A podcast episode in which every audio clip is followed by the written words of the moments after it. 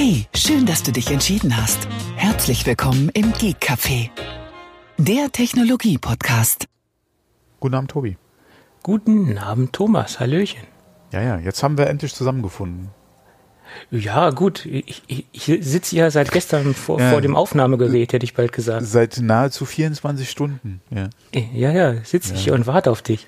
Nee, mhm. ich habe das äh, echt verspitzt dadurch, dass ich ja ähm, eigentlich Urlaub hatte. Äh, allerdings für ein, für ein Hobby von uns äh, waren wir da in der Nähe von Berlin unterwegs und äh, sind am Mittwoch auch erst um 15 Uhr da weggekommen. Eigentlich war geplant, dass wir nach dem Frühstück aufbrechen.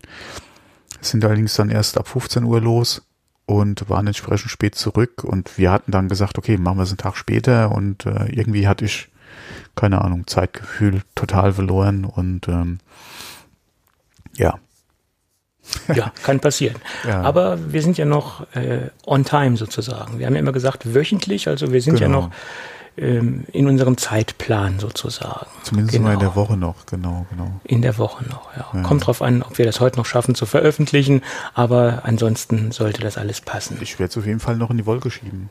Ja, von der Wolke schiebe ich es dann in die andere Wolke. Genau, wir haben ja mittlerweile so viele Wolken am Start. Genau. Gut, und ich würde sagen, dann gehen wir doch heute auch wieder äh, gemeinsam mit unserem Kooperationspartner Rademacher den gemeinsamen Weg in diesem Podcast sozusagen. Und ähm, oh, der, der bleibt uns noch treu? Der bleibt uns noch treu, ja, ja, klar. er, hat, er hat uns drei Folgen begleitet, dann wird er uns auch mindestens noch in, in dieser vierten Folge begleiten. Genau. Okay. Und äh, ich möchte noch äh, darauf hinweisen, dass Rademacher auch einen Smart Home Blog hat. Und dort behandeln sie alles, was man quasi mit dem Homepilot und den dazugehörigen Produkten aus dem Hause Rademacher so schönes anfangen kann. Ähm, da kann man sich viel Inspiration holen und äh, vieles nachlesen. Ticks, äh, Ticks sage ich schon, Tricks und Tipps äh, rund um das Thema Smart Home. Da sind zum Beispiel so schöne Artikel dabei äh, wie Smart Home im Büro oder Smart Home im Badezimmer. Das sind zum Beispiel zwei lesenswerte Artikel, die ich dort gefunden habe. Wir verlinken den Blog in den Show Notes. Ja, dann würde ich sagen, vielen Dank für die Unterstützung. Ja, ja schließe ich mich gerne an. Gut, wunderbar. Ja, dann geht es nochmal um die Kommentare zur letzten Folge. Vielen Dank dafür übrigens. Ja, das ist sehr schön. Äh, wir haben nur eins vergessen. Ähm, wir beide haben das wohl vergessen, dass unsere Kommentarfunktion vollkommen DSGVO-konform ist und es da jetzt nicht die Möglichkeit gibt, zumindest nicht in einem expliziten Feld äh, die E-Mail-Adresse anzugeben. Die hätte man dann quasi mit in den Kommentar reinschreiben müssen. Ähm, ich hätte ja auch gerne mit den äh, Hörern Kontakt aufgenommen, bloß das war mir oder uns gar nicht möglich, ähm, da wir keine E-Mail-Adresse hatten. Ähm, also bitte nochmal alle, die eine Tasse haben möchten, uns auf der Adresse info at geek-café.de anschreiben und wir werden dann darauf äh, reagieren und das Ganze ähm, dementsprechend äh, abmachen, wie wir das mit dem Versand regeln und so weiter und so fort. Äh, genau, die äh, E-Mails gleichen wir dann gegen die Kommentatoren und Torinnen ab dass das auch alles schön seine Richtigkeit hat. Ja. Naja, wie auch immer. Würden wir, würden wir bei äh, Geekcafé die IP-Adressen speichern, hätten wir unseren Anwalt beauftragen können, äh, da mal zu gucken, ob er über einen Beschluss irgendwie über die IP-Adresse an die Adressen kommt. Das, wäre ein bisschen man, aufwendig gewesen. Ja, vor allem teuer. vor allem den Beschluss hätte es ja auch nie gegeben wegen der Tasse. Also, ja, ja, eben. Ähm, Völlig sinnlos. Das, hm, ja. Hm, ah. Hast jetzt auch wieder eine tolle These in den Raum geworfen. Räuberpistole, ja. Ja, ja, ich wollte gerade sagen, eine tolle Tasse in den Raum geworfen, aber nee, ja. äh, die könnte kaputt gehen. Ah, apropos Räuberpistole, ich hätte dich jetzt eigentlich fragen können, spielst du Red Dead Redemption 2, aber ich glaube eher weniger. Ne? Naja, es wird ja ein ziemliches, äh, ziemliches Gewese um dieses Spiel gemacht. Also man kann sich dem ja gar nicht entziehen. Also mhm. es ist sehr schwierig. Auch jemand, der nicht spielt, äh, wird äh, mit dem Thema konfrontiert. Ne? Davon ne? gehört, genau. Ja, ja, ja. Es, es, ja. Hat, es, Hat, ja auch die massenkompatiblen Medien schon erreicht, sagen wir es mal so. Also, ja, es, hm. ist, es ist natürlich auch das Spiel im Moment. Äh, Rockstar äh, GTA 5, äh, jetzt Red Dead Redemption 2, äh, der Vorgänger und der Vorgänger davor, ja, äh, sind ja eigentlich schon ziemlich steil gegangen. Und äh, wie viele Jahre war es in der Entwicklung? Ich glaube sechs. Äh, ja, ich glaube, insgesamt sechs Jahre waren es jetzt Entwicklungszeit. Über 2000 äh, Leute haben ja da teilweise dran gearbeitet. Das Ganze kann man sich ja alles mal umrechnen. Äh, es war auch, glaube ich, der beste Verkaufsstart beziehungsweise Verkaufswochenende für ein Spiel überhaupt. Und ähm, ja, mal gucken, wie wie es noch weitergeht. Ja. Äh, wobei, ich wollte jetzt eigentlich auch nicht wieder hier zum zum äh, Spielecafé oder so umgestalten. Das ist mir jetzt nur wegen Räuberpistole gerade dazu eingefallen. Ich selbst spiel's nicht. Ja, ich bin ja ein PC-Spieler und momentan gibt's ja nur auf Konsole. Ähm, bin mal gespannt, wann die PC-Version dann letztendlich das äh, Licht der Welt erblicken wird. Hoffnung besteht ja. Ja, ich denke, das ist äh, nur eine Frage der Zeit, dass es auch für den PC kommt. Gehe ich mal von aus. Boah, muss man mal abwarten. Hm. Ja, abwarten. Abwarten ist immer gut. Ähm, ja, dann können wir doch mit unseren Hauptthemen einsteigen. Ja, und ähm, ja, es gibt erstes äh, nennenswertes äh, Third-Party-Zubehör äh, für das iPad Pro. Die Firma Hyperdrive, äh, die haben sich ja schon in der Vergangenheit einen Namen gemacht bezüglich äh, Thunderbolt 3 ähm, Docks für das MacBook Pro und äh, sonstige interessante Dock Docking Station und Hubs. Und auch somit haben sie als erster bisher, also es gibt zwar noch einen anderen, da kommen wir dann mal gleich zu, als erster äh, einen USB-C-Hub für das iPad Pro vorgestellt, der quasi alles vereint, was man so braucht, vom SD-Card-Reader bis zum ähm, Kopfhörereingang. Also ein sehr umfangreiches äh, kleines Kästchen, was man dort anbammeln kann, anstecken kann ähm, gewohnt, selbstbewusst, was die Preise angeht. Äh, Hyperdrive ist da immer relativ, äh, ich sag mal, pre selbstbewusst preislich unterwegs. Äh, liegt das Ding, glaube ich, so um die 100 Euro. Ähm, das ist schon mal ein Invest. Aber wenn das alles so funktioniert, äh, wie die es angeben, äh, denke ich durchaus sinnvoll. Jo. Und du hattest auch noch was in die Shownotes geschmissen diesbezüglich? Ja, genau. Ich hatte, bin nämlich über einen USB-C-Hub fürs iPad Pro gestolpert, der von Sateki, Techi, mhm. Sateki äh, stammt. Ähm, leider ohne SD-Kartenleser. Äh, dafür ein bisschen kompakter und preislich äh, ein bisschen anders aufgestellt. Ähm, aber das Zubehör äh, kommt jetzt langsam aus der, Schu äh, aus der, aus der Schublade. Ja, doch. Auch, auch aus der, auch, auch, Entschuldigung, auch aus dieser. Was ich kurz vor der Aufnahme noch gesehen habe, ist, dass Bridge äh, jetzt anscheinend auch schon angeteasert hat, äh, Tastaturen fürs iPad Pro. Ähm, wobei da immer die Frage ist, äh, ja, mit diesen eigentlich, äh, in Anführungszeichen, fest, festen Tastaturen, äh, beziehungsweise du steckst ja das Display dann quasi oben in diese Haltung rein, ähm, macht es ja dann doch schon mehr zu einem Laptop. Äh, gerade bei diesen Keyboards ist es ja so, äh, das trägt ja A ein bisschen auf äh, und B, äh, wenn es nach hinten wegklappst oder so, ja, das, wenn, wenn das iPad rausholen, das ist alles so ein Ding, ja. Deswegen diese Folie oder so von Apple finde ich eigentlich ganz interessant. Von diesen anderen Tastaturen habe ich da mittlerweile ein bisschen Abstand genommen, was äh, das iPad betrifft. Das ist mir dann doch, oder trägt mir in der Regel dann doch äh, ein bisschen zu sehr auf, beziehungsweise sieht dann zu Laptop-mäßig aus. Ähm, ja. Das ist äh, eigentlich nicht das, was ich mit einem iPad haben will. Ja, zu dem äh, Folio-Case gab es ja auch ähm, ja, geteilte Stimmen. Ja. Einige mhm. sagten ja, die Qualität oder die Anmutung, die sei jetzt nicht so hochwertig, besonders von dem ähm, von der, von der vom äußeren Bereich, also jetzt nicht von der Tastatur, sondern von der Verkleidung oder von dem Korpus des, äh, der, des Folio-Cases, das wirkt dann doch etwas äh, ja, ich sag mal so normal und nicht so hochwertig, wie man es eigentlich von Apple gewohnt ist. Ähm, also viele sagen, das Ding ist nicht unbedingt 200 Euro wert. Mhm. Ähm, das ist das nur, was ich so in Videos gesehen habe bisher und äh, ich habe es ja im Original noch nicht gesehen. Kann ich mir also noch kein ähm, Urteil darüber erlauben. Und zumindest gab es noch mal ein Feedback von einem Hörer, der uns dann korrigiert hat, dass auch die einige Logitech äh, Folio Cases, zumindest für das 10,5 Zoll, also für das Vorgänger iPad Pro, ähm, sowas mit beleuchteten Tasten im Angebot hat. Also da scheint es schon einiges zu geben, auch äh, in der, in der breiteren ähm, Fläche sozusagen oder auch von, von einigen Herstellern. Äh, das war mir gar nicht so bewusst geworden, weil ich auch nicht so im Markt bin für Tastaturen. Äh, also von daher lohnt es sich Ach vielleicht doch, auch mal äh, bei äh, Logitech zu gucken, was es da so gibt. Ja, ich kann mich jetzt nicht mehr so genau dran erinnern, aber eben, wo, wir, wo du es gerade ansprichst, äh, Zack hat ja auch äh, Bluetooth-Tastaturen mit Hintergrundbeleuchtung, stimmt. Fällt mir gerade spontan ein fürs iPad. Äh, da hatte ich, ja. glaube ich, mal was fürs Mini, genau, von, von Zack, Zack, wie auch immer man es aussprechen will. Ja. Äh, stimmt, da, ähm, ja. Ja. Was, ja. Wie gesagt, weil wir in der letzten Sendung gesagt haben, dass der Markt da äh, relativ äh, klein ist und da wurden wir halt korrigiert. Ja, und, ist ja immer äh, ganz gut so, ja, wenn Hörer aufmerksam.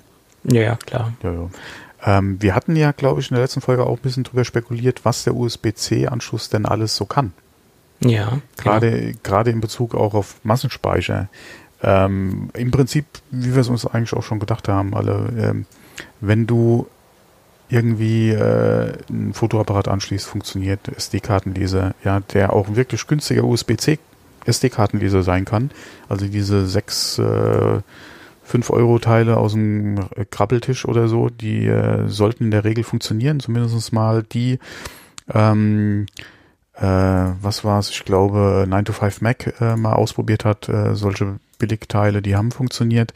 Ähm, Festplatten, klar, äh, ist wieder so eine Sache, äh, iOS hat ja kein Filesystem, ja, von daher wird es da ein bisschen schwierig. Solange du da ähm, diese Struktur hast, wie auf einer SD-Karte vom Fotoapparat sollte das auch wieder funktionieren. Alles andere wird da ein bisschen schwierig. Ähm, was mich ganz interessant oder was ich ganz interessant fand, ich habe da auch den, den Schluss gar nicht gezogen. Apple bietet ja das 5K-Display an. Bist du noch da? Ich bin noch da, ja. Ja, genau. Apple zu. bietet ja das 5K-Display an, ja. was natürlich mit dem iPad nicht funktioniert. Das ist zwar ein passender Stecker, aber das Display ist ja Thunderbolt. Und das mhm. iPad ist ja USB-C. Ähm, ich habe den Schluss so nicht gezogen, muss ich ehrlich sagen, weil ich ja gedacht habe, oh geil, äh, 5K müsste ja dann auch funktionieren, weil Stecker.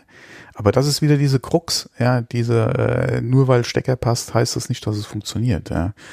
Ähm, und äh, ich wüsste momentan gar nicht hier, was es da an, an USB-C 5K-Displays gibt. Ähm, auch so eine Sache ist ja, es muss ja so ein Highspeed äh, sein. Was ich gelesen habe, das USB-C-Kabel, was dem iPad beiliegt, funktioniert nicht für äh, USB-C, also diese 4K USB-C-Displays. Äh, da funktioniert es nicht. Äh, Apple empfiehlt anscheinend ein Thunderbolt-Kabel für den Einsatzzweck äh, mit äh, vier 5K-Displays über USB-C. Ähm, wobei preislich ist, ist das, denke ich mal, wenn man wirklich keine Thunderbolt-Funktionalität braucht, ein bisschen Overkill. Weil USB-C, äh, sogenannte High-Speed-Kabel gibt es ja im Zubehörmarkt äh, deutlich günstiger als Thunderbolt-Kabel. Das stimmt. Bist du dir jetzt wirklich sicher, dass dieses äh, Ultrafine 5K von LG nicht funktioniert? Ja, das, was ist ein Thunderbolt-Display, ja.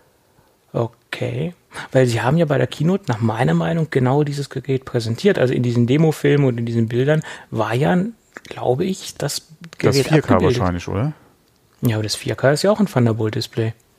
Das ist das nur Thunderbolt oder ist das USB-C? Also ich habe ja das 5K, das ist definitiv ein Thunderbolt-Gerät, genau. aber ich weiß nicht, ob das kleinere, das 4K, da, da, da ist gefährliches Halbwissen am Start. Ja, ja, ja, auf jeden Fall, wie gesagt, 5K definitiv nicht, weil es ist nämlich Thunderbolt. Okay. Äh, Dann äh, müssen wir das mal während der Sendung unauffällig nebenbei recherchieren. ähm, ja, gut, das äh, könnte 4, sein, dass 4K das, LG Ultrafine Display müsste funktionieren, wenn ich sie richtig lese. Okay. Aber halt nicht, wie gesagt, das 5K, weil das ist ein Thunderbolt-Display. Ja. ja, ist natürlich sehr schade, dass man da jetzt ein Problem hat, weil das war ja auch so meine innere, ähm, ja, sage ich jetzt mal, ähm, wie ich mir das jetzt so schön reden konnte. Oh, ja, du hast ja das Ultrafein-Display und wenn man das dann austesten kann, macht das ja auch Sinn, ja, nee. das anzuschließen.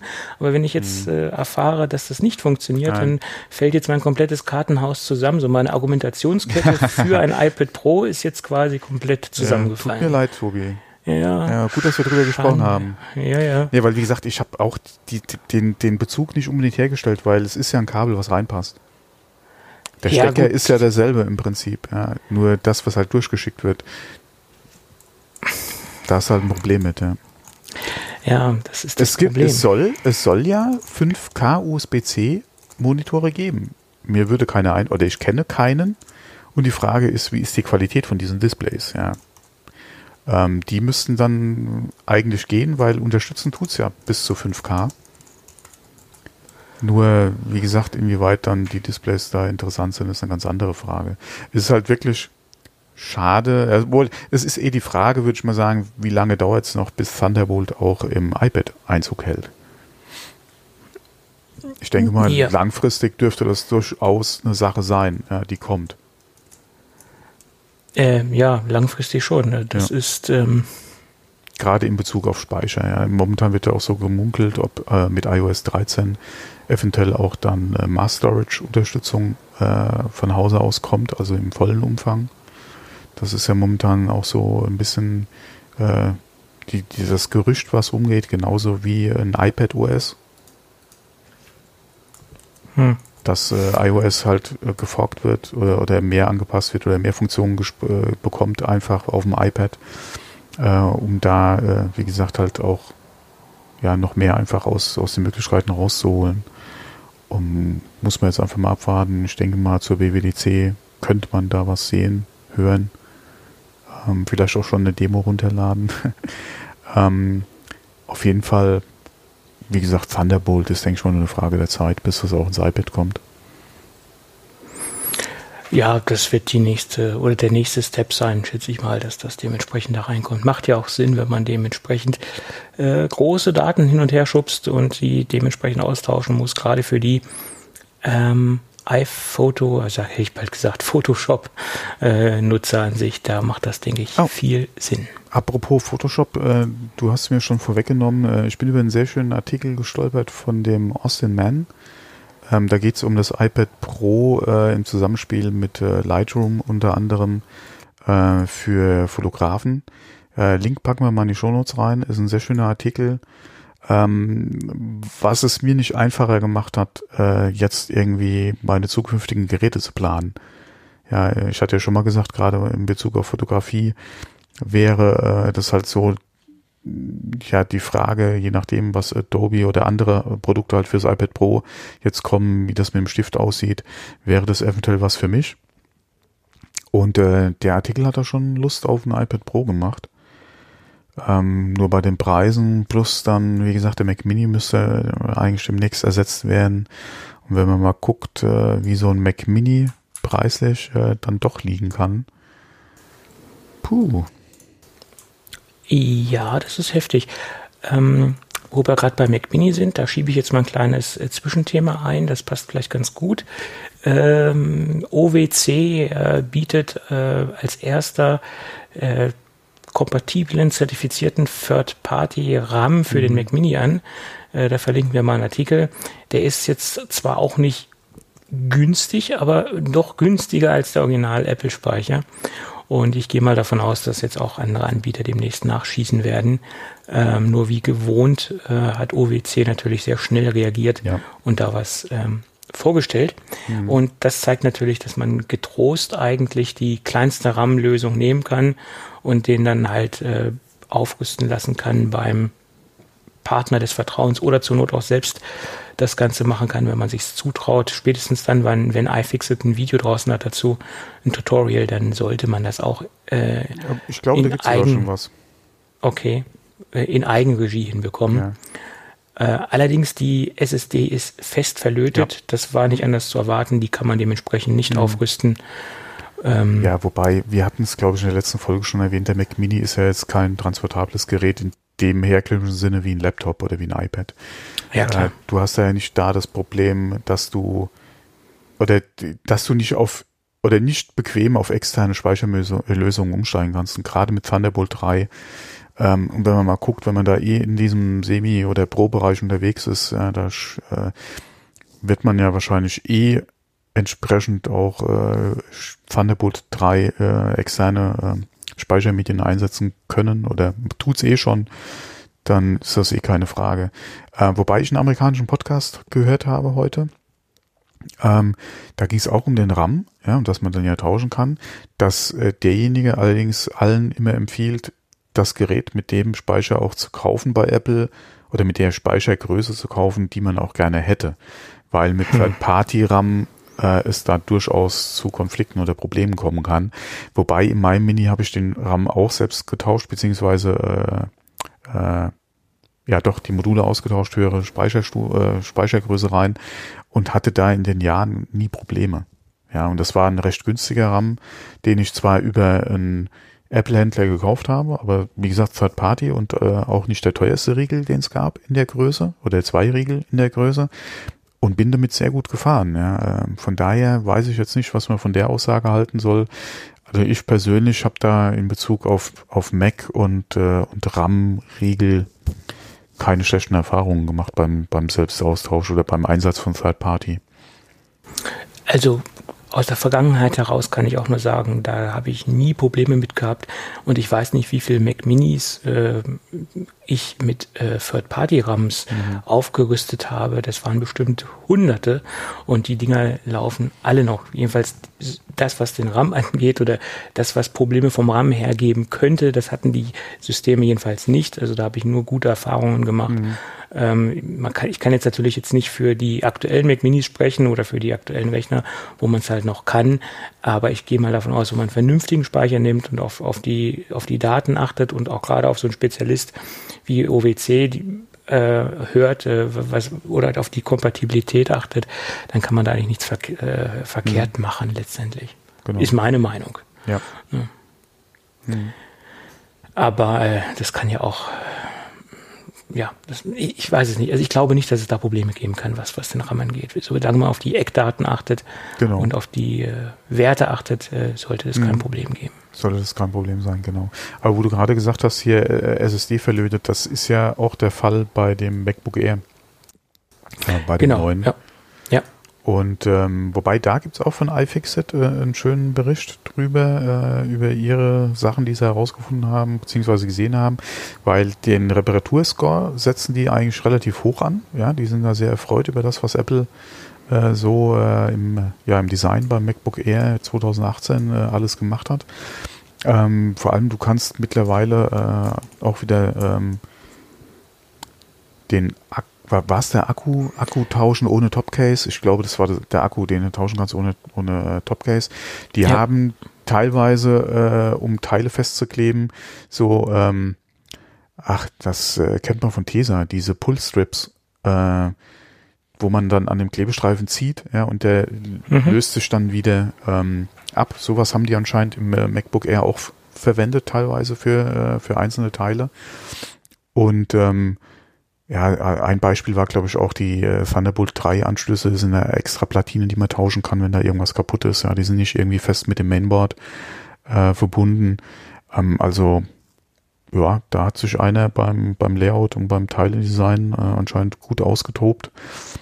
Und ähm, macht auf jeden Fall auch gerade was ja diese Reparaturfähigkeit beziehungsweise äh, Wiederverwertbarkeit und äh, auch gerade diese äh, ja, grün will ich es jetzt nicht nennen, aber äh, das, was ja auch Apple immer selbst sagt mit der Langlebigkeit der Produkte, ja, dass das anscheinend äh, jetzt wieder ein bisschen mehr Auge drauf geworfen wird, auch was so das äh, innere Design der Geräte betrifft. Ja. Mal gucken, wie sich das bei den nächsten Generationen der Geräte da äh, so weiterentwickelt. Ja, ja, ich habe auch einen interessanten Bericht gelesen äh, von John Gruber, der hatte das Gerät ja auch im Test. Ähm, er hat das, glaube ich, so eine gute Woche im Test gehabt und er meinte auch, dass ähm, er das äh, Standardmodell hatte und dass er wirklich auch ein Heavy Multitasker ist, also extrem den Browser belastet, extrem viele Tabs hat und man gar nicht merkt, dass das Ding, was er zum Testen hatte, nur 8 GB RAM hatte Und das äh, führt er auf die enorme SSD-Performance zurück, äh, die dort, also die schnelle SSD, die dort verbaut ist. Und das dass man das gar nicht mehr merkt, wenn er da hin und her swappt. Ähm, das äh, fand er schon beeindruckend und äh, kann ich mir auch gut vorstellen bei diesen wahnsinnig schnellen SSDs, die da verbaut sind, dass man diesen Faktor RAM jetzt wohl gar nicht mehr so stark merkt, wie in der Vergangenheit bei langsamen, langsamen SSDs oder sogar noch Platten, ähm, also drehende ja. konventionelle Platten. Das habe ich ja. gerade ge gehört, auch in einem Podcast in Bezug auf den Mac Mini als äh, Xcode äh, oder beim Compilen dass äh, selbst, äh, dass du selbst diese 64 Gigabyte Speicher nicht zwangsläufig brauchst. Äh, der hatte da auch Tests gefahren zwischen seinem iMac und dem Mac Mini mit 32 Gigabyte, wo er auch gesagt hat, gerade in Zusammenarbeit von dem heute verbauten RAM und der SSD und äh, anscheinend ja auch der, ist der T2 nicht auch der Controller für die SSD? Ja, genau. Irgendwo, mhm. ja, muss das anscheinend so gut funktionieren. Der compiled äh, mit dem Mac Mini in der Version, die er hatte, äh, etwas schneller als mit seinem iMac, den er hat. Und das ist ja auch schon mal äh, eine Ansage, ja. Ja, ähm, von daher, ist beeindruckend, ja. ja. Und äh, was ich auch ge gelesen habe, ist, dass ähm, das Encoding von Video äh, MP4, was war es, HIV, na wie heißt der, M, der Codec jetzt, jetzt ähm, dass der in Hardware auf dem T2 läuft. Okay. Bei Apple-Geräten, bei, äh, bei, bei aktuellen Apple-Geräten. Und äh, da hatte ich kurz, das muss ich mir nochmal äh, noch mal auf jeden Fall ausführlicher durchlesen, das habe ich hier äh, nochmal in Read It Later äh, Liste drin. Da haben sie nämlich äh, Videoschnitt auf dem, auf dem neuen äh, MacBook Air gemacht mit Final Cut. Und das sah verdammt äh, flüssig aus, muss ich sagen. Ähm, also wenn da wirklich was über den T2 in Hardware da noch geht, äh, ob da der Prozessor dann wirklich so viel ausmacht? Das äh, beziehungsweise äh, ob der so ein großer Nachteil dann ist wenn ja. eventuell viel einfach in Hardware geht, weil man mhm. ja auch über die GPU, über die fehlende GPU beziehungsweise über das, was drin ist, halt gemeckert hat.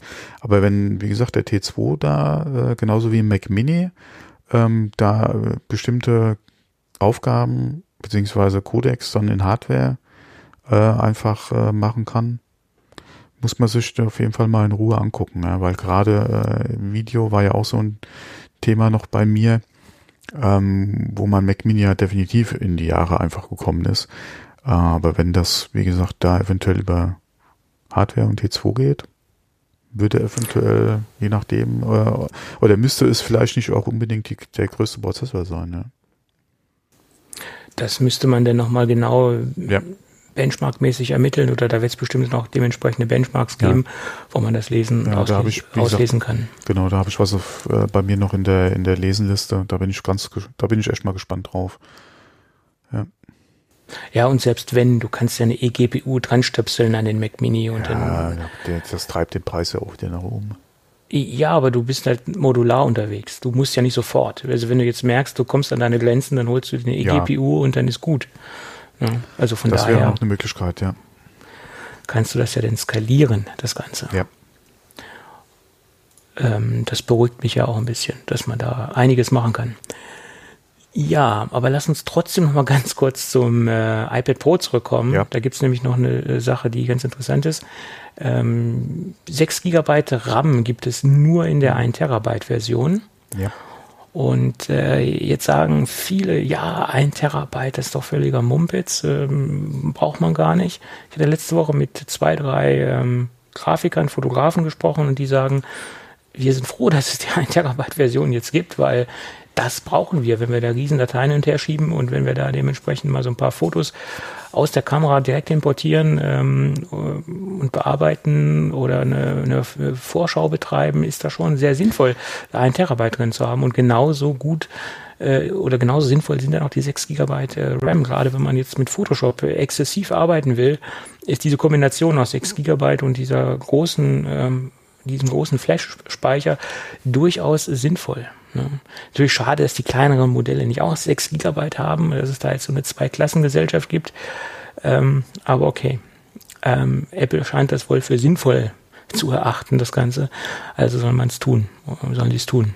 Ja, ähm, wobei, überleg mal heute ein professioneller Fotograf, ja, mit wie viel Megapixel der an die ja, ja, Objekte seine, ja, da einfach rangeht, ja, das ist, das ja. sind Daten, ja, im Video brauchst du gar nicht anfangen, ja, wenn du 5K äh, oder 8K Video importieren willst, ja, da bist du um jedes Megabyte oder Gigabyte froh, was du mehr hast, ja. Genau, und, und, du brauchst es ja dementsprechend intern. Du kannst jetzt nicht sagen, du schließt eine USB-C SSD an und schneidest dann auf der USB-C SSD. Das ist ja nicht möglich. Du musst es ja schon komplett äh, dementsprechend ins iPod, in, ins iPad importieren. Das nützt dir ja nichts, äh, weil du ja, dementsprechend kein Filesystem hast, wo du mal auf externe Geräte zugreifen kannst. Ja, selbst wenn du äh, Bilder, ja, die müssen ja erstmal aufs iPad drauf, ja, bevor du was damit machen kannst. Ja, eben, klar. Hm. Anders wäre es, wie gesagt, wenn Apple sich da ein bisschen mehr öffnen würde, was das Fallsystem angehen würde. Ähm, aber dementsprechend würden sich dann wahrscheinlich auch nicht die 1 Terabyte Version verkaufen, wenn es so einfach möglich wäre. Ja. So, ja. so ist es leider. Gut, und dann gibt es noch einen anderen Fact. Äh, Ethernet Support über einen USB-C Adapter am iPad Pro. Also sprich, das mhm. Ding kann ich auch kabelgebunden ins Netzwerk hängen. Ja. Und da fragen sich manche Leute, wofür?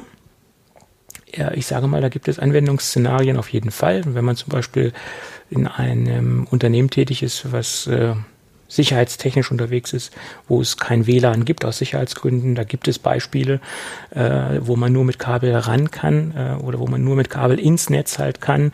Dann macht das durchaus Sinn, das Ganze über dementsprechend über einen Adapter und über Ethernet äh, direkt zu machen.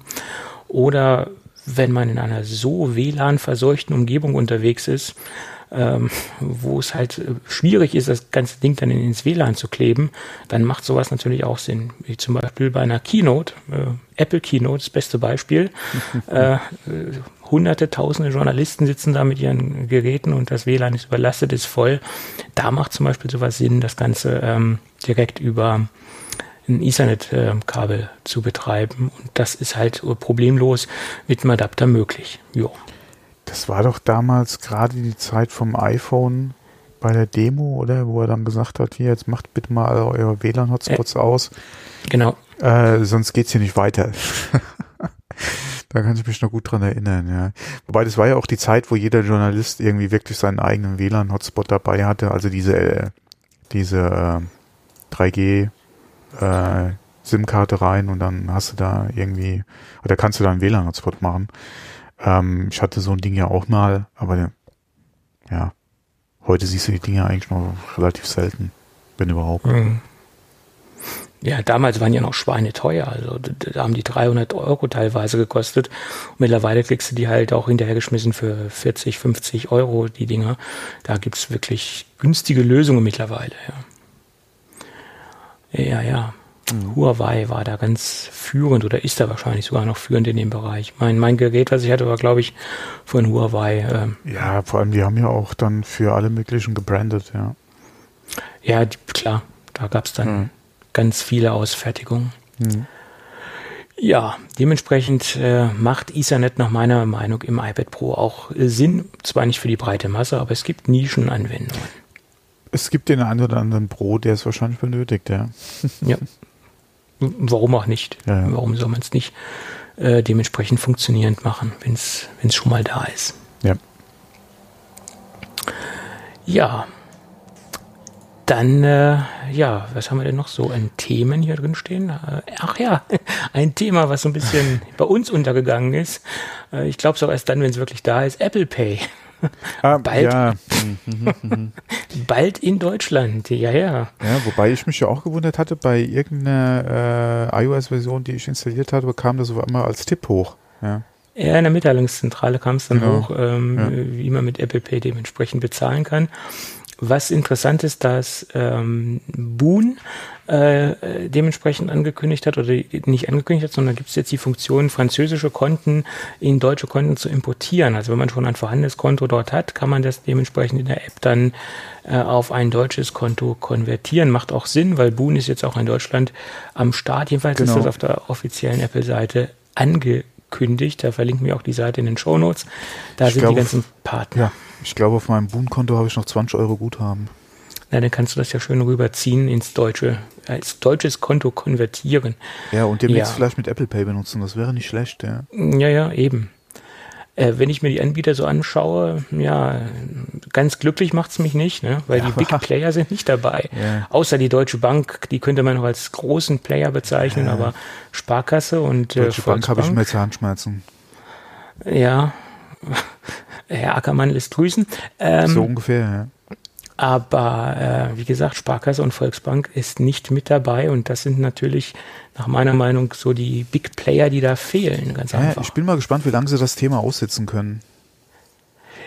Sie versuchen es ja kräftig zu ignorieren ja, mit genau. irgendwelchen Insellösungen, die nach meiner Meinung auch nicht gerade so prägend sind und mich als Apple-Nutzer natürlich auch nicht interessieren, weil pff, ja, sie, sie wollen den Schuh natürlich nicht aus der Hand geben. Äh, den Schuh aus der Hand geben, sagt man das ja, so? Nee. Wie auch immer. Ja, äh, irgendwas habe ich da eben auch schon wieder durcheinander gedreht wahrscheinlich. Ähm, wie gesagt, sie, sie, sie, sie wollen es am liebsten irgendwie selbst machen, ja, weil es dann, klar, kann ich auch gut verstehen als Bank, ja, zu den Kunden und äh, Apple gibt doch bitte NFC frei, ja, ja, äh, wir wissen, wie Apple dazu steht beziehungsweise äh, nicht dazu steht. und ähm, das ist eigentlich am Kunden vorbei. Also wegen so einer Sache äh, wäre ich eventuell auch gewillt, eine Bank zu wechseln, wenn es wirklich sein muss und ich nicht über so einen Service wie Boon zum Beispiel die ganze Sache machen kann. Ähm, heutzutage ist man sowieso, also generell ja sowas wie, wie eine Hausbank äh, oder wie, wie äh, ja, ja, oder andere Sachen. Also Im Prinzip gibt's das ja nicht mehr, ja. Nein, weil man auch nicht mehr diese Verbindung hat, die man früher zu einer Bank hatte. Da hatte man die, oder die Bank im Ort, man ist nur an den Schalter genau. gegangen, man hatte seinen Bankberater, ja. man hat die Bankgeschäfte noch face to face gemacht, man hatte noch ein so persönliches lang. Wort mit ihm gesprochen, man hatte eine, eine Beziehung zu seinem Bankberater, sei, sei dieses Bankgeschäft, was man da getätigt hat, auch noch so trivial gewesen, aber man hatte einen persönlichen Ansprechpartner. Das hat man heute zwar auch noch mehr oder weniger bei gewissen Themen, aber das sind Themen, die halt schon etwas äh, umfangreicher sind wo es Sinn macht, aber wenn ich jetzt eine, eine simple Sache tätigen will, Geld abheben will, das mache ich am Automaten, da gehe ich nicht mehr zum Schalter. Äh, ja, ist, selbst, ne? selbst wenn du mal guckst, ja, äh, heute, du hast ja auch äh, in den meisten Banken, wenn du irgendwo reingehst, kaum noch irgendwo jemanden, wie früher halt den Schalter, wo jemand steht. Ähm, du hast genau. äh, erstmal die komplette Automatenfront, wenn du irgendwo reinkommst äh, wo ältere Herrschaften sich teilweise mit Überweisungen an so einem Ding abquälen. Äh, also äh, unter Service verstehe ich was anderes. Deswegen, also ich bin mit, mit, mit keiner Bank oder so mehr verheiratet. Klar, irgendwie durch größere Anschaffungen oder so hast du vielleicht irgendwo noch einen Kredit laufen, aber selbst das wäre jetzt eigentlich kein Grund, äh, dass du sagst, okay, das äh, muss auf Ewigkeiten so weitergehen. Ne? Das ist, wie gesagt, das Einzige, wo es immer noch so Probleme gibt, wenn du mehrere Abbuchungen am Laufen hast. Diese ganzen Dinge wie äh, ja, Daueraufträge etc., dass wir da alles umstellen, das, das ist noch so ein, so ein Hemmschuh, was den einen oder anderen wahrscheinlich noch so ein bisschen Schmerzen bereitet, jetzt die Bank zu wechseln. Ja, das, das ja das, wobei, wie schwierig ist das äh, irgendwo äh, einen Wechsel durchzuführen. Spätestens dann, wenn, wenn eine Abbuchung gemacht wird und es funktioniert nicht mehr, meldet, melden die sich bei dir. Das ist richtig, aber da musst du erstmal äh, diese 5 Euro Genauso, es gibt äh, genug Banken, Strafgebühr bezahlen, die, die Umzugsservice, ja, ja. Es gibt ja. genug Banken, die auch einen Umzugsservice anbieten, ja. Ja, ja, das ähm, stimmt. Von daher, ja, das, das war früher auch schwieriger. Mittlerweile gibt's da schon ja. so ein paar Features, die es einen leichter machen, diese, diese Umzüge ähm, zu gestalten. Das ist, das ist mhm. wahr. Das einzige Problem, was du hast, ist, wo willst du hin? Ja. Also äh, diese Online-Only, hm, okay, ich, ich mache mittlerweile eigentlich 99% Banking nur noch online. Von daher könntest du auch zu einer äh, Online-Only-Bank wechseln. Ja, dieses eine Prozent kriegt man auch irgendwie anders noch geregelt. Äh, aber wer von denen soll es dann sein? Ja. Oh, das kam mir irgendwie bekannt vor eben. Ja, ja. Ah, ja. Entscheiden. Ja, ja, genau, genau, genau, genau, genau. passt ja, passt ja zu uns. Ja, ja, so sieht's aus. Hm, passt ja zu uns. Ja. Also von diesen aufgelisteten Banken, die ich aber gerade sehe, mhm. würde ich jetzt zu keiner ohne, ja, vielleicht zu kommen direkt. Das ist noch so, wo ich das, das, das wenigste negative Gefühl habe von allen, die jetzt gerade aufgelistet sind. Ähm, ansonsten, ja. Ja, es ist echt schwierig, ja. Ja. Es ist jetzt wirklich keine dabei, wo du sagst, okay, äh, da muss ich jetzt, oder da würde ich spontan einfach mal hinwechseln. Ja. Zumindest geht es mir so. Ja. Naja. Ähm, und deswegen, ich bin mal gespannt, Volksbanken, Sparkassen, wie lange die sich da wirklich noch wehren können, beziehungsweise äh, äh, ja, das, das ganze Thema ignorieren können. Also ich, ja. ich frage meine äh, Sparkassenberaterin regelmäßig, wie es dann aussieht. Ja. Das, das mache ich auch. Also immer wenn ich mit E-Mail mit meinem Berater in Kontakt stehe, äh, Standardfloskel per Textexpander eingefügt. Äh, genau. Wie schaut's aus mit Apple ja, Pay? Das ist wie bei wie bei mir noch mit der Telekom, ja, der, der Textbaustein äh, Ausbau, ja. ja. Schnelleres Internet, ja. Mhm. Nein, das, das, das, empfehle ich auch allen anderen zu tun, die jetzt Kontakt mit ihrer Bank haben, immer die Frage stellen, was ist mit Apple Pay? Weil wenn, wenn dieser Druck kommt von, von den Massen, dann müssen sie sich irgendwann beugen, damit die Kunden nicht weglaufen. Das ist die einzige Möglichkeit, dass man halt quasi ja. äh, immer wieder nachfragt. So, ja. Zumindest mal, äh, das ist ja wirklich auch die Sache, dass die auch sehen, dass einfach dass die Nachfrage da ist. Ja, Weil wenn eben. keiner fragt, ja, äh, ja, warum sollte ich etwas anbieten, was keiner haben will? Genau. Ähm, von daher. Nach dem Motto, uns hat doch keiner gefragt, will doch keiner. Ja. ja so ich glaube, ich hatte ja mal das Beispiel auch gerade wieder in Bezug äh, ja angesprochen, war das der Frank Feil, der irgendwie am Bauen war, äh, wo es ja auch die Probleme gab mit Verfügbarkeit, beziehungsweise was für ein Internet verfügbar ist, wo er sich doch in diesem Neubau, ich glaube, der Frank Feil war das. War das der Frank Feil? Ja, ja, der baut gerade. Mhm. Der, der sich da äh, dann ja privat da quasi da noch eingeschaltet hat, äh, dafür zu sorgen, dass an im Neubaugebiet dann schnelles Internet da sein wird. Ähm, das sind alles so Geschichten, ja. Ja, wenn es ein Happy End ist, ist ja noch in Ordnung, aber dann, wie gesagt, äh, da hatte ja, glaube ich, auch die, der, der Internetanbieter gesagt, äh, wir haben ja keinen, oder es gibt keinen Bedarf für, für schnelleres Internet, ja. Mhm, ist klar. Ja. Bloß ehrlicherweise muss ich auch dazu sagen, wenn ich mir einen Bauplatz aussuchen würde und neu bauen würde, das ist das Erste, was ich machen würde, zu schauen, wie da die Versorgung ja. ähm, breitbandtechnisch aussieht. Genau, das hat er gemacht und hat sich dann gekümmert. Ja, ja sonst ist das alles Essig. Äh, was nützt dir das schönste Grundstück, wenn du keinen vernünftigen Internetzugang hast? Heutzutage ist das dann wertlos für mich. Das ja. ist halt für jetzt so Gemeinden bei mir äh, oder wie bei uns hier im ländlichen Bereich ein bisschen schwierig.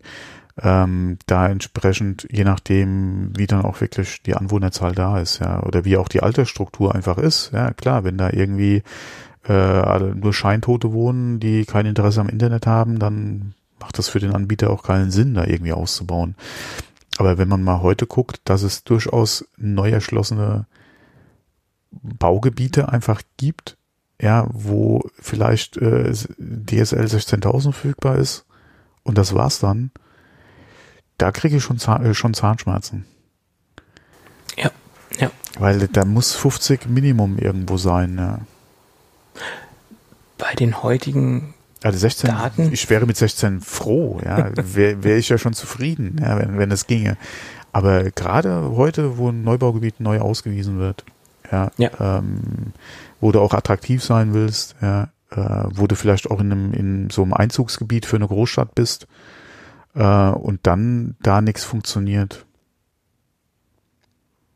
Und du hast ja, ja heute Möglichkeiten äh, über diverse Anbieter, ja, notfalls, wenn gar nichts anderes geht, ja, es gibt ja auch genug Funklösungen, dass man sich da einen Partner mit ins Boot holt.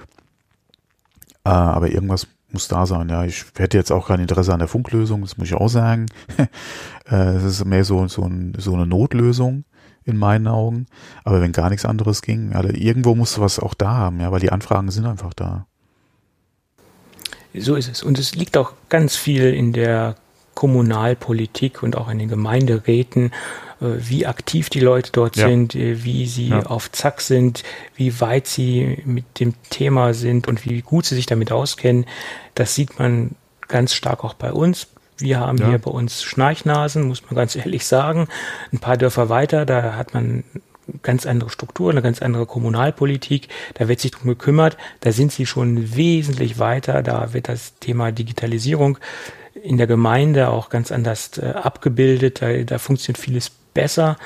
Ähm, und bei uns, das sind Schnarchnasen. Also äh, wenn ich mir da die Aussagen von unserem Bürgermeister anhöre zum Thema ähm, Breitband, äh, so nach dem Motto, ja, mir reicht DSL 6000 aus, war seine Originalaussage. Ja, genau. ja. Äh, meine E-Mails empfange ich genauso schnell wie mit 6000 wie mit 16.000. Ja. Äh, so, das ist völlig Mumpitz. Auch, also, ja, das stimmt ja. von sich gibt. Ja, hat er ja im Prinzip recht. Ob der, 50, äh, ob der 50 hat, 16, 6 oder 2 macht für E-Mails groß keinen Unterschied. Kommt auf die Anhänge drauf an. Genau, aber, genau. Aber ja, für aber reine ja. Textinhalte ist das mehr oder weniger uninteressant. Ja, so sieht's aus. Und äh, das ist immer sein Statement. Bloß äh, das Internet ist viel, viel mehr als E-Mail. Das hat er wohl noch nicht so ganz begriffen. Also, Wahrscheinlich, ja. Der hängt da auch noch wo, wo falsch irgendwie fest. Genau. Und ja, ich meine, der gute Mann ist 42 Jahre alt und er sollte eigentlich äh, ja, vom Kopf her ganz anders unterwegs sein. Also. Äh, welcher Schauspieler war das, wo ich das zuletzt gelesen habe? Ist auch ein, ein, ein war das der Gosling? Äh, in einem Interview, wo er jetzt, ich glaube, der, der Gosling war das, der ist ja jetzt ja auch gerade mit First Man und so, ja, äh, im Kino. Läuft er bei uns schon? Ich glaube ja, ja. Ähm, erst um die Mondlandung Ne, ne, egal. Auf jeden Fall, der hat, glaube ich, auch gesagt, er hat mit Technik nichts am Hut. Ja, ja. Ähm, Soll es geben, ja. Und der ist ja noch mal eine Ecke jünger ja, als ja. 42. Aber äh, ja, ich kann es nicht ganz nachvollziehen, ja.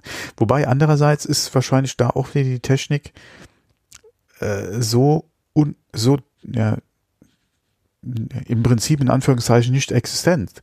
Ja, weil du hast dein Smartphone, das funktioniert, das läuft alles. Ja, du, du hast ja heute mit LTE auch äh, keine Wartezeiten im Prinzip bei irgendwelchen Inhalten, selbst wenn du nur auf Instagram unterwegs bist. Ja, das geht ja alles zackig. Ähm, du kriegst ja von der Technik im Hintergrund ja im Prinzip nichts mit. Und solange du keine Berührungspunkte hast, wo du eventuell auf dem Land bist, wie es mir jetzt gerade ging, 80 Kilometer im Süden von Berlin, ja, hast du noch nicht mal Edge. Teilweise. 100 Meter weiter hast du auf einmal LTE, ja, du gehst wieder 100 Meter in die andere Richtung und da ist gar nichts mehr. Ja. Das sind so das Sachen, die, also, ja, das, äh, das, das erschließt sich mir nicht. Aber wenn du wirklich dann in einem Gebiet bist, wo du nur 100 voll oder volle Kanne hast, ja, dann, mein Gott, ja. Ob da, da brauchst du dich für die Technik auch nicht interessieren. Es läuft, ja. Wie es läuft. Ja. Oder dass es woanders nicht läuft, ja, das ist uninteressant, ja. Ja, so ist es. Ja. So ist es leider. Aber apropos Technik, ich hätte noch einen Podcast-Tipp. Mach mal. Und zwar, ähm, Link ist in den Shownotes drin. Es geht um ein Interview, was der René Ritchie äh, geführt hat mit dem äh, Director of Mac Product Marketing, dem Tom Boger. Ist wirklich ein äh, sehr äh, hörenswerter Podcast geworden. Äh, Link ist in den Shownotes drin. Kann man sich mal anhören, ob man abonnieren muss. Andere Frage, äh, aber auf jeden Fall diese Folge kann man sich antun. Ja, und Link ist in den Shownotes. Mhm, okay. Ja, hast du denn zufälligerweise das äh, eines der letzten Videos von äh, Alexi Bexi gesehen? Nein. Okay. Sehr interessant, jetzt nicht unbedingt vom, vom Inhalt ist es auch interessant, äh, okay. Soll ich Aber das riskieren, die YouTube-Seite jetzt aufzurufen? Nee, das, das wird wieder äh, Probleme geben. Nee, nee. Genau. Ich, ich fasse es kurz, er hat, äh, Tim Cook war ja in Berlin und er hat sich ja dementsprechend genau. die, diese App angeschaut, was so quasi diese virtuelle Geschichte ähm, oder die Augmented Reality Geschichte mit dieser Mauer-App äh, darstellt. Da hat er sich ja mit dem Entwickler unterhalten.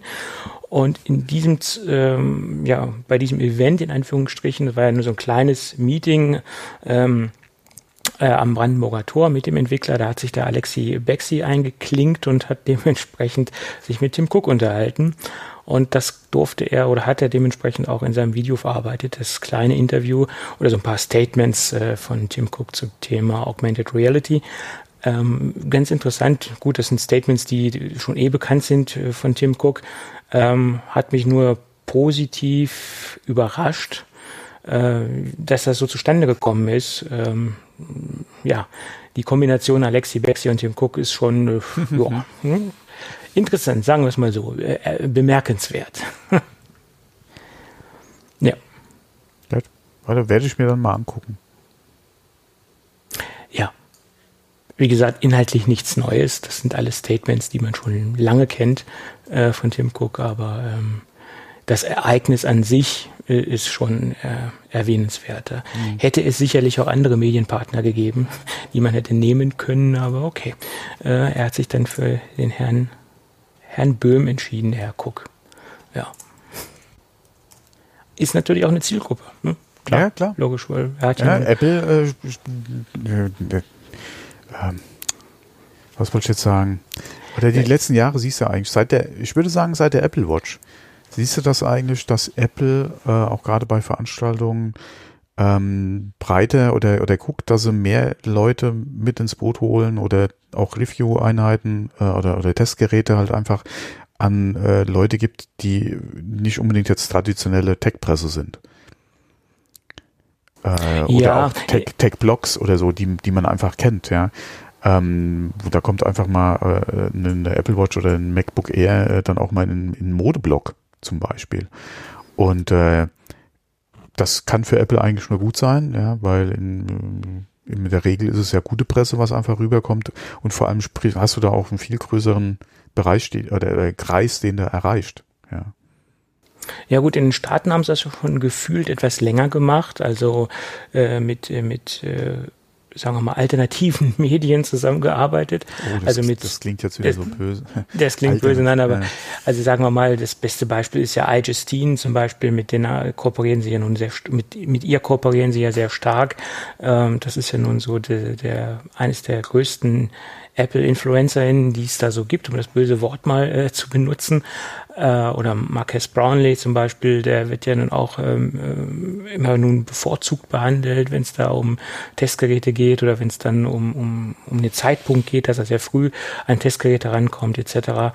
Und äh, da haben sie das schon eher sehr stark gemacht. Ähm, in, Europa äh, oder in Deutschland, da ist es etwas schleppend angelaufen und äh, ja, so das stärkste Signal, was ich im Moment halt, wie gesagt, wahrgenommen habe, war die Geschichte halt mit äh, Alexi Bexi, dass da halt dieses Tim Cook Interview war.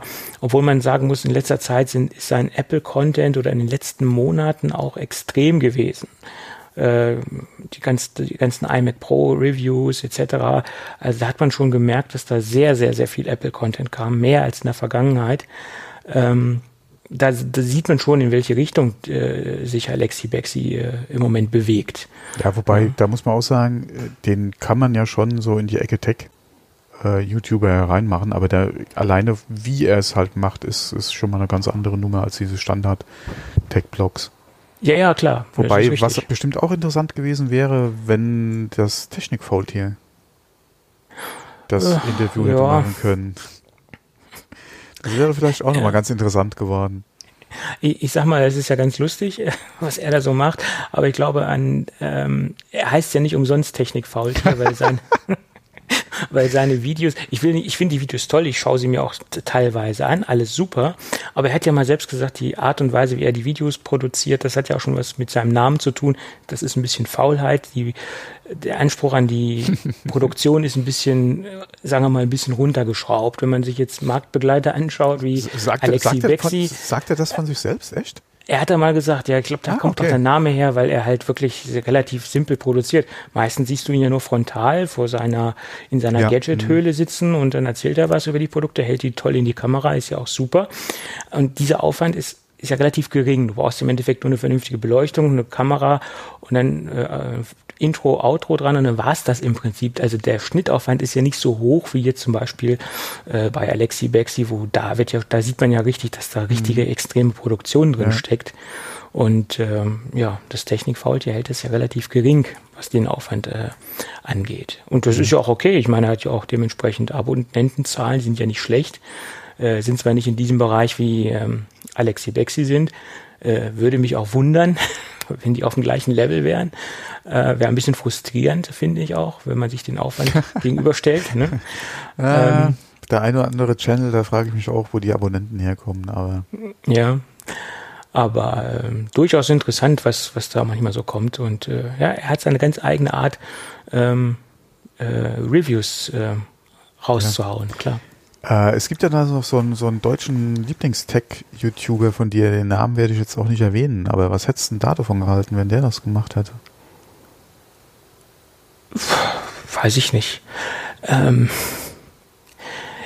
ne. Also ich glaube schon, dass die Wahl, wenn ich jetzt mal so alle, die, die ich so im Kopf habe, mhm. durchgehe, dass die, die Wahl schon mit Alexi Bexi, glaube ich, ganz okay war. Und äh, er hat sich da auch ganz gut so weit präsentiert. Er hat jetzt ja nicht so den Affen gemacht, den er sonst macht. Wäre ja auch ziemlich blöd gekommen bei Tim Cook. Und ich glaube, da gab es vorher auch ein extremes Briefing. Ich glaube nicht, dass er mal da einfach so locker zum Tim Cook, äh, zum Tim Cook hinschlappt und da mal so ein Interview macht. Also ich glaube, die, die Vorbereitungen, auch das, äh, was, was da passieren wird in dem Interview, das wurde genau äh, abgehandelt oder ausgehandelt, die Fragen darfst du stellen oder das darfst du äh, hier mit, mit, mir hier veranstalten.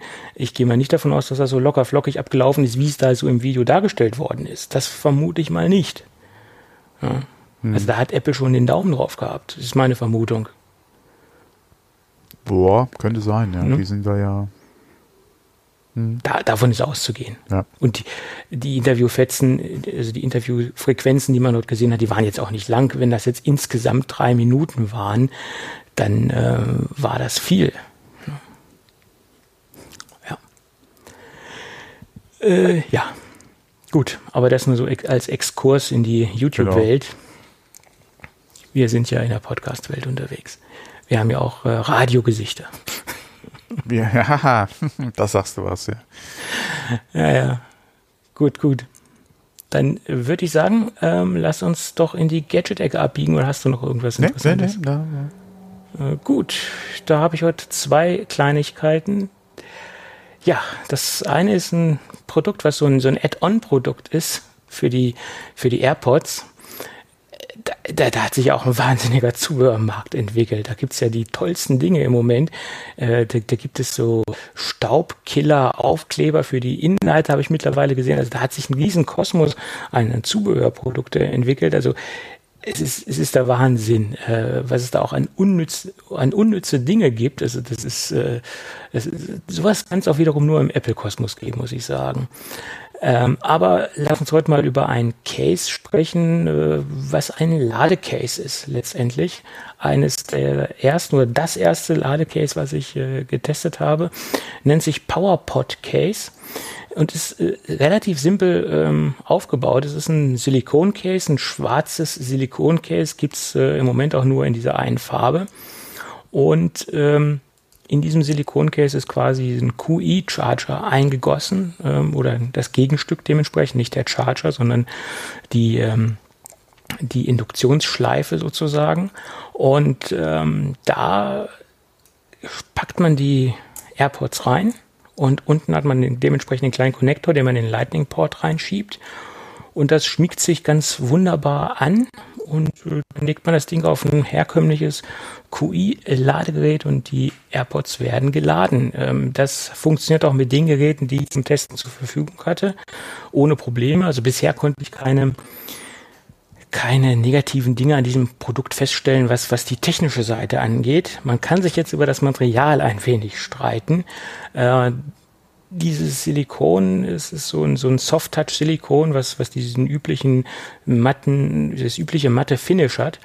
Und man das halt ein bisschen öfter ankrabbelt, dann fast, was man natürlich bei, bei AirPods tut, die man halt mit sich umherträgt, oder auch das AirPod Case, was man mit sich umherträgt, dann äh, fasst sich das an den Ecken halt so ein bisschen ab. Das geht relativ zügig. Ähm, das ist aber dieses typische Silikon-Problem. Und wenn man die in der Hosentasche hat, dann ist es der Staubmagnet schlechthin. Da bleibt dann vieles dran hängen. Also wer, wer jetzt Probleme hat mit, ähm, mit einem Silikoncase, was nicht ganz so wie aus dem äh, Ei ausgepellt aussieht, der sollte davon ähm, Abstand nehmen. Ansonsten muss man dazu sagen, es ist ja auch nur eine Schutzhülle für die AirPods und äh, es ist ja nun mehr oder weniger ein Protektionscase mit eingebauter Ladefunktion. Ähm, Funktion ist gegeben, das Ding ist auch nicht, wird auch nicht dicker, es ist relativ dünn. Sie haben das gut untergebracht in, in diesem Silikon, es ist gut eingegossen worden. Ähm, das haben sie ganz gut gemacht. Wie gesagt, das ist nach meiner Meinung äh, hätte man sich dafür ein anderes Material entscheiden müssen. Da wäre aber wahrscheinlich die Herstellung komplizierter gewesen, wenn man jetzt sich dafür ein, für ein Hartplastik entschieden hätte, wäre es wahrscheinlich auch wesentlich dicker geworden, es hätte aufgetragen. Wahrscheinlich hat der Entwickler sich da auch Gedanken drum gemacht, warum er sich äh, oder warum er Silikon genommen hat, damit man halt in diesem dünnen Bereich bleibt. Ähm, wenn es das vielleicht anderen Farben geben würde, wäre es vielleicht nicht ganz so ähm, schnell speckig geworden wie äh, dieses schwarze Case. Aber es gibt ja Leute, die, die interessiert das nicht, ob das sich jetzt abgreift oder nicht. Von daher, ja, schönes Produkt. Kann man direkt auf der Herstellerseite bestellen. International Shipping kommt dann äh, in so einem kleinen gepolsterten Umschlag und äh, sollte auch ohne Probleme über, über, den Zoll kommen. Kostet 35 äh, US-Dollar. Äh, wenn man sich bei den Begleitern umschaut, was es da so am Markt gibt, ist der Preis im im vernünftigen Bereich. Die liegen alle mehr oder weniger in diesem gleichen Bereich. Und der mhm. Markt der Konkurrenten ist nicht so groß, muss man ehrlicherweise dazu sagen. Ähm, von daher, es ist eine Lösung, weil Apple hat ja noch nicht geliefert. Sie haben es ja angekündigt. ja. ja. man muss ja quasi auf äh, mhm. Third-Party-Produkte zurückgreifen. Ja. So. Und dann kommen wir zum nächsten Produkt. Das äh, ist der erste Teil vom, von zwei Teilen insgesamt sozusagen. Äh, heute reden wir mal über QNAP 251b. Da haben wir in der letzten Folge schon einen kleinen Teaser zu abgelassen und heute reden wir mal nur über die technischen Daten und was das Gerät in meinen Augen so besonders macht. Ähm, das ist letztendlich ein, ein sehr kompaktes und ähm, leistungsstarkes, skalierbares NAS-System. Und ähm, skalierbar äh, trifft es in diesem Sinne wirklich auf den Kopf, weil es das erste 2-Bay-NAS-System in, in dieser Leistungsklasse, was ein PCI Express Slot eingebaut hat. Das heißt, ich kann das Ding mit ähm, Erweiterungskarten äh, aufrüsten. Ähm, zum Beispiel kann ich da eine Erweiterungskarte reinstecken, wo es, äh, die es mir ermöglicht, äh, M2 ähm, SSDs äh, einzusetzen, zum Beispiel zum Cachen. Also zum, zum Cachen der, der Inhalte, die dort äh, gelesen, geschrieben werden auf den Festplatten und das Gerät im Endeffekt schneller zu machen. Ähm, zum Beispiel kann ich eine weitere Netzwerkkarte einbauen, um das Gerät etwas schneller zu machen. Ähm, und das ist sozusagen in diesem in dieser, in dieser Preisklasse und in dieser Gerätekategorie ein Novum, äh, da es ganz, ganz, ganz, ganz, ganz wenige NES-Hersteller gibt, die sich in diesem kleinen Bereich äh, mit PCI-Expresskarten äh, abbilden oder wo man dementsprechend einen, einen Slot hat, wo man diese Karte, Karten einsetzen kann. Und ähm, QNAP bietet da auch ein, ein sehr umfangreiches ähm, ähm, Zubehörportfolio an, wo man einige Karten äh, einsetzen kann, einbauen kann in jeglicher Konstellation. Äh, ist dementsprechend auf der QNIP-Seite äh, sehr schön abgebildet, was man da alles mitmachen kann. Und das, das, äh, das NES kann quasi ein bisschen wachsen, mitwachsen, mit den Bedürfnissen wachsen. Äh, und man muss es dann nicht gleich, äh, wenn man irgendwo äh, an den Rand der Leistung gestoßen ist, das Ding gleich ähm, austauschen, sondern man kann es dementsprechend aufrüsten. Genauso aufrüsten kann man auch den Speicher. Es gibt einmal zwei, es gibt zwei Versionen davon. Es gibt einmal die Standardversion, die hat 2 GB RAM und man und eine andere Version, die nennt sich dann 4G, die hat 4 GB RAM äh, offiziell angegeben. Äh, ist es mit 8 GB, also man kann es auf 8 GB erweitern. Es gibt aber wiederum auch äh, Möglichkeiten, äh, mehr Speicher dort reinzustecken, der ist dabei dementsprechend, oder das ist dementsprechend nicht zertifiziert von QNAP und sie geben halt 8 an. Äh, ich habe schon im Netz gelesen, dass bis zu 32 angeblich möglich sind, äh, aber wie gesagt, QNAP garantiert nur bis 8. Was allerdings für ein NAS-System auch schon ordentlich ist. Jedenfalls in diesem Bereich, wir reden hier von einem 2-Bay-System, was eigentlich so den Heimanwender adressiert oder den ambitionierten Heimanwender oder die, sagen wir mal so, die ganz, ganz kleinen Büros, diese ganz kleinen Arbeitsgruppen. Äh, das ist so ein, so ein System, was so in, in beiden Welten zu Hause sein kann. ich würde es ehrlich gesagt eher bei den ambitionierten Heimanwender einordnen. Fürs Büro würde ich mir da schon so ein 4B ähm, nehmen, allein schon aus äh, Gründen der, der ähm, Sicherheit, ein höheres Rate-Level etc. Da würde ich im Bürobereich schon etwas höher gehen. Aber für den ambitionierten Heimanwender ein sehr schönes Gerät, äh, was auch sehr schön ist an diesem Gerät, es ist sehr leise wir haben ein sehr schönes Design, was jetzt nicht unbedingt äh, so extrem versteckt werden muss. Äh, vorne haben wir eine Klappe, die man oder ein, ein Schiebe, einen Schiebeverschluss, den man zur Seite wegschieben kann, der auch mit einem äh, Schieberegler, der an der Seite sitzt, verriegelt ist. Und diese Klappe schiebt man halt weg und dann kommt man an dieses, ähm, an die zwei, ähm, an die zwei Schächte, wo man dementsprechend dreieinhalb Zoll oder zweieinhalb Zoll Platten einsetzen kann. Wie gesagt, zwei Stück. Ähm, auf den ersten Blick sieht es nicht so aus, dass es ein, ein System ist, wo man ähm, rein und rausschieben kann, sondern wo man halt das komplett auseinandernehmen müsste. Aber es ist ein Hot Swap, ein Hot Swap fähiges Nestsystem. Also das von daher äh, haben sie es mit dieser Klappe sehr schön gemacht. Und die Klappe hat auch einen Magneten. Also wenn man die einmal eingeklickt hat, dann zieht sie sich auch an die Stelle automatisch dorthin, wo sie hin muss. Äh, das haben sie sehr wertig verarbeitet, nach meiner Meinung. Also allgemein macht das System äh, von der Gehäusequalität, von diesen Spaltmaßen, sage ich jetzt mal, einen sehr, sehr guten Eindruck. Also ich habe da schon Nestsysteme gesehen, die da weitaus günstiger unterwegs sind, was die, die Wertigkeit des Kunststoffes angeht, etc. Da ist das Ding hier schon auf einem sehr, sehr hohen Level. Ähm, zu den üblichen Schnittstellen haben wir auf der Vorderseite äh, eine USB-Schnittstelle, auf der Rückseite haben wir noch zwei weitere USB-Schnittstellen zur Erweiterung von, von dem Gerät. Man kann dort externe Platten anschließen, um nochmal ein Backup auf externe Platten zu ähm, äh, machen äh, oder um Dateien von externen äh, Medien auf das Gerät zu kopieren. Ähm, da gibt es halt die Möglichkeit, das über USB zu erledigen. Äh, eine Besonderheit äh, bei dem Gerät ist, dass wir noch einen HDMI-Anschluss haben. Das heißt, wir können es direkt als ähm, Media Center verwenden. Das haben einige QNAP-Systeme. Das hat dieses System auch. Wir haben ähm, 4K-Transcoding äh, direkt auf dem Gerät. Ähm, ist möglich. Ähm, wir haben einen relativ äh, fixen Prozessor in diesem Preisbereich. Man muss das immer in dem Kontext einordnen, was das Gerät letztendlich kostet. Wir haben ja einen Intel Celeron Prozessor mit äh, 2 Gigahertz und wie gesagt DDR3 Speicher. Ja, und das macht das Gerät eigentlich so interessant. Sehr viel Leistung zum ordentlichen Preis.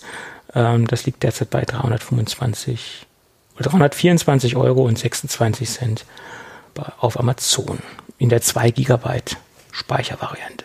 Ja. Ja, klingt interessant. Ja, auf jeden Fall äh, leistungsstark und kompakt und auch recht leise. Und vom Stromverbrauch auch sehr angenehm. Es ist ja immer auch noch so ein Ding, wenn man sich für ein Nestsystem entscheidet. Und wenn, wenn man ein Nestsystem hat, sollte man davon ausgehen, dass es eigentlich 24-7 läuft, weil ähm, das ist der Sinn eines Servers ähm, oder zumindest ähm, mit dem Zeitmanagement funktioniert, dass man es dann nachts halt in den Ruhemodus fährt und dass es dann halt tagsüber oder wenn man halt den meisten Zugriff hat, dann wieder zur Verfügung steht. Aber dass es relativ oft im Einsatz ist und sehr oft läuft und da sollte man auch so ein bisschen auf den äh, Stromverbrauch achten und äh, das sollte man dann dementsprechend auch vergleichen, weil es gibt durchaus NAS-Systeme, die liegen in dieser um 150, 160 Euro, die deutlich langsamer sind, aber auch deutlich mehr Strom verbrauchen und äh, das sind so Dinge, die man halt vergleichen sollte, finde ich. Ja, ansonsten ähm, kommen wir dann in der nächsten Sendung dazu, äh, warum ich das System als zweites System im Einsatz habe und wofür das äh, interessant sein kann. Ja. Wir bauen so einen Spannungsbogen auf. Wir bemühen uns. Ja, ja, ja gut. Ja, das war's äh, zum Thema QNAP. Da sind wir, glaube ich, auch schon am Ende der Sendung angelangt für heute. Das hast du jetzt schon gesagt. man versucht's, ja, man versucht's. Gut, gut. Ja, dann würde ich sagen, ähm, hören wir uns dann nächste Woche wieder. Machen wir es kurz und schmerzlos, oder? Genau. Vielen Dank fürs Zuhören. Und ja. äh, nicht vergessen, E-Mails. Genau. Ja, E-Mails sind immer gut. Ähm, ja, dann äh, machen wir das Ding für heute dicht und wenn alles gut geht und alles klappt, sind wir dann nächste Woche wieder da. Genau. Jo, Irgendwann. Tschüss. Tschüss. Tschüss.